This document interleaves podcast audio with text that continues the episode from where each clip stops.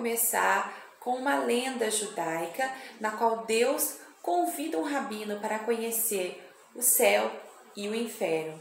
Primeiramente, Deus leva esse rabino ao inferno. Ele abre a porta de uma sala. No meio dessa sala está um grande caldeirão e várias pessoas ao redor do caldeirão. Uma deliciosa sopa está sendo preparada e as pessoas têm em suas mãos colheres com cabo bem comprido. O cabo é tão comprido que permite às pessoas do local onde elas estão alcançarem a sopa, pegarem o alimento. No entanto, pelo comprimento do cabo, as pessoas não conseguem se alimentar, trazer a colher até as suas bocas. Então, o sofrimento é muito intenso, porque há cheiro de comida, há comida no ambiente, no entanto, elas não conseguem se alimentar. Então, Deus fecha a porta do inferno e abre a próxima porta, a porta então do céu. Uma sala igual a outra é apresentada ao rabino um caldeirão no centro da sala também está presente. Pessoas ao redor desse caldeirão com colheres iguais às salas, a da sala do inferno. A grande diferença dessa sala é que as pessoas não estão famintas, as pessoas estão saciadas.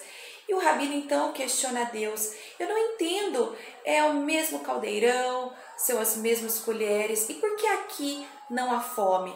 Deus então diz ao rabino: A grande diferença do céu para o inferno que eu te apresentei é que aqui no céu as pessoas aprenderam a dar alimento umas para as outras. Então, todos estão saciados. É uma lenda muito interessante que nos faz refletir justamente a respeito do que o nosso mestre sempre nos ensinou. O nosso mestre nos ensinou que nós precisamos servir uns aos outros. E nós, enquanto mulheres, somos sempre muito cobradas a respeito do servir ao outro e por servir nós nos achamos inferiores muitas vezes. Ah, eu tenho que servir é, em casa, tenho que servir ao meu marido, cuidando das, dos afazeres de casa, preparando alimento, eu tenho que servir aos meus filhos. Isso é muitas vezes desgastante e nos desgasta fisicamente mesmo.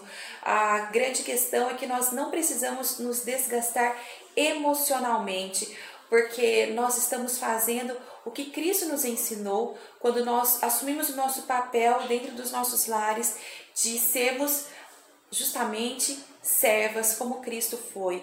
Eu convido você, mulher, a repensar o valor do seu papel no seu dia a dia. Eu convido você a olhar para os seus afazeres, a olhar para o preparo de uma refeição, para o arrumar da mesa, para o limpar da casa, como um serviço que está sendo feito àqueles a quem Deus confiou em suas mãos. Saiba que você tem o alimento disponível e aqueles que apenas se alimentam ou tentam se alimentar, perdendo a noção do próximo, é, vivem de maneira egoística e é justamente esse retrato apresentado nessa lenda. Tinha comida, cada um se preocupava só com o seu próprio alimento, com o seu próprio servir.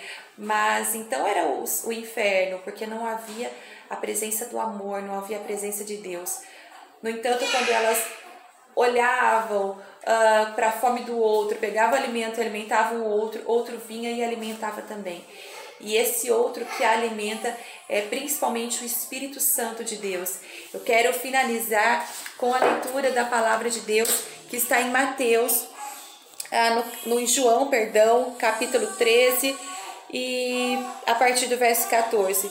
Ora, se eu, sendo o Senhor e o Mestre, vos lavei os pés, também vós deveis lavar os pés uns dos outros, porque eu vos dei o exemplo para que, como eu vos fiz, façais vós também. Em verdade, em verdade vos digo que o servo não é maior do que o seu senhor, nem o enviado maior do que aquele que o enviou. Ora, se sabeis essas coisas, bem-aventurados sois se as praticardes. Você é uma mulher valiosa, valorosa. Não deixe que a pressão e os conceitos da sociedade ofusquem a beleza do valor que está presente no ato de servir. Este é o céu, este é o reino de Deus. um local onde nós servimos, nós fazemos Cristo como Cristo fez, serviu e sempre continua nos servindo com amor.